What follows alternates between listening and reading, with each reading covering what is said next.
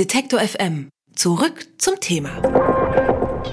Ihr hört N99, den Podcast zur Frankfurter Buchmesse. Detektor FM, wir senden live von der The Arts Plus auf der Frankfurter Buchmesse. Und wir sprechen mit Christoph Links, dem Verleger des Christoph Links Verlages. hallo. Ich grüße Sie, hallo. Wie ist denn das? Kann man sagen, Ihr Nachname ist ein bisschen auch Programm für den Verlag? Ja, wenn man links heißt, kann man schlecht rechte Bücher machen. Also wir sind schon ein linksliberales Haus und äh, offen, nicht dogmatisch, aber doch, wenn man unser Programm ansieht, dann sieht man schon, aus welcher Ecke wir kommen. Geschichtlich ist es ja auch ganz spannend. Sie haben den Verlag gegründet, gerade noch in der noch bestehenden DDR. Drei Wochen nach Mauerfall, exakt mit äh, Alu-Chips sozusagen, mit DDR-Mark noch dann im Januar die GmbH eingetragen und hatten am Anfang eben vor allen Dingen DDR-Aufarbeitung vor.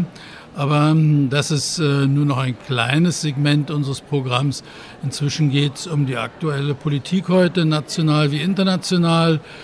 Nachmittag stellen wir das Buch über ähm, die Diktatoren als Türsteher Europas vor, wo es um die Verlagerung der Außengrenzen der EU nach Afrika geht und innenpolitische Themen und viel Geschichte dazu.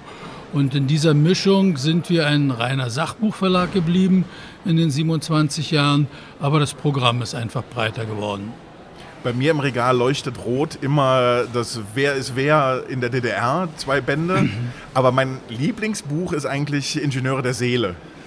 Das ist in der Tat ein wunderbares Buch unseres niederländischen Autors Frank Westermann, der voriges Jahr hier zur Buchmesse zum Schwerpunktthema da war, mit dem wir gerade ein Buch gemacht haben. Soll man mit Terroristen reden? Reden, reden, reden heißt das Buch.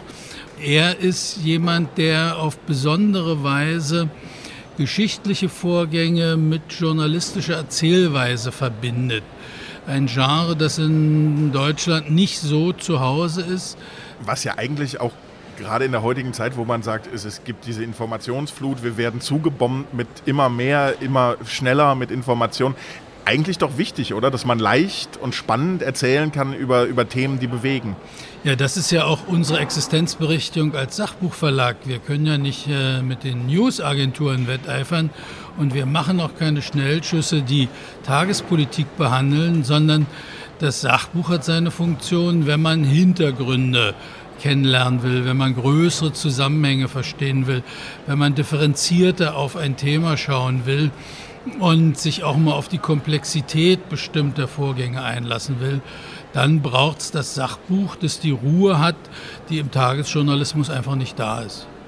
Neben Ihrer aktiven Tätigkeit, ich nenne es jetzt mal als politisch motivierter Verleger, Sie sind ja auch in der Verlagsbranche selber ziemlich aktiv. Es schüttelt gerade die kleinen und mittleren Verlage ganz gut durch. Was ist das größte Problem, mit dem Sie zu kämpfen haben?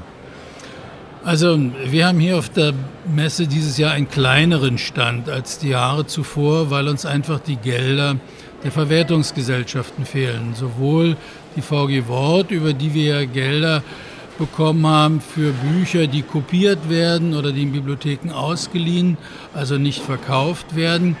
Das ist ja per Gerichtsurteil zwischenzeitlich jetzt untersagt worden, weil alles nur an die Autoren gehen soll, was nicht ganz gerecht ist, weil gerade im Sachbuchbereich ist es so, dass die Konzepte für die Bücher von den Verlagen kommen. Wir Autoren suchen die Autoren für schon bestehende Reihenformate schreiben, wir mit ihnen sehr intensiv zusammenarbeiten, wir die Bildrecherche machen, wir die Karten zeichnen lassen, wir die großen Register ähm, und Zeittafeln erstellen. Also der Verlag steckt auch sehr viel in ein Buch rein und daher bekamen wir immer 30 Prozent von diesen Erlösen ab. Das ist uns jetzt weggenommen worden. Es fehlt eine Regelung auf europäischer Ebene, dass wir Verleger in welchem Maß auch immer, aber in einem geringen Maß weiterhin beteiligt sein können. Das war auch Thema gestern Abend bei der Eröffnung der Buchmesse, wo Börsenvereinsvorsteher Heinrich Riedmüller die anwesende Angela Merkel gleich konkret in seiner Rede angegangen ist. Deshalb ist sie früher weggegangen dann auch, ne? und gefordert hat, äh, dass sich das ändert und dass die Verlage einfach auch Produktionssicherheit und auch rechtliche Rahmensicherheit brauchen. Und da ist im Moment viel im Argen. Es gibt neue Angriffe auf die Buchpreisbindung jetzt von der Monopolkommission. Dabei ist der feste Ladenpreis der einzige Garant dafür, dass wir dieses dichte Netzgeist der Tankstellen haben, wie es Günter Grass mal gesagt hat. Also diese Dichte an kleineren Buchhandlungen überall im Land, auch in den Wohngebieten und nicht nur in den Zentren. Und das sollten wir auf jeden Fall verteidigen. Wie wichtig sind die für Sie als kleiner oder mittlerer Verlag? Gehen Sie mehr über Online, gehen Sie mehr über Amazon oder haben Sie äh, stärker das, ich glaube, Sie haben 200, um die 200 Partnerbuchhandlungen in ganz Deutschland. Ist das dann ein, ein treues Publikum, was, was Christoph Links liest oder äh, kriegen Sie auch jüngere äh, ich glaube nicht, dass Leser. es ein spezielles Verlagspublikum gibt, sondern der Kunde entscheidet sich beim Sachbuch nach dem Thema, bei der Belletristik nach dem Autor. Und ähm, zu verschiedenen Themen haben wir verschiedene Leser. Aber wir haben in der Tat 200 feste Partner, Buchhandlungen, unabhängige Buchhandlungen von ähm, wirklich Schleswig-Holstein oben bis nach Wien runter. Und das ist unser Hauptumsatzgebiet. Da sind unsere Bücher stark präsent in den Buchhandlungen. Und wenn die Kunden sie sehen, dann kaufen sie die Bücher auch. Und es ist besser, sie stehen vor Ort beim Buchhändler als lagern äh, im Hochregal der Auslieferung. Und natürlich verkaufen wir auch über Internetversender verschiedener Profile. Aber das ist, liegt bei 10 Prozent. Der Hauptanteil ist der stationäre Buchhandel und dem wollen wir auch langfristig gut zusammenarbeiten. Christoph Links, vielen Dank für das Gespräch und vor allen Dingen dann jetzt noch eine erfolgreiche Messe. Vielen Dank.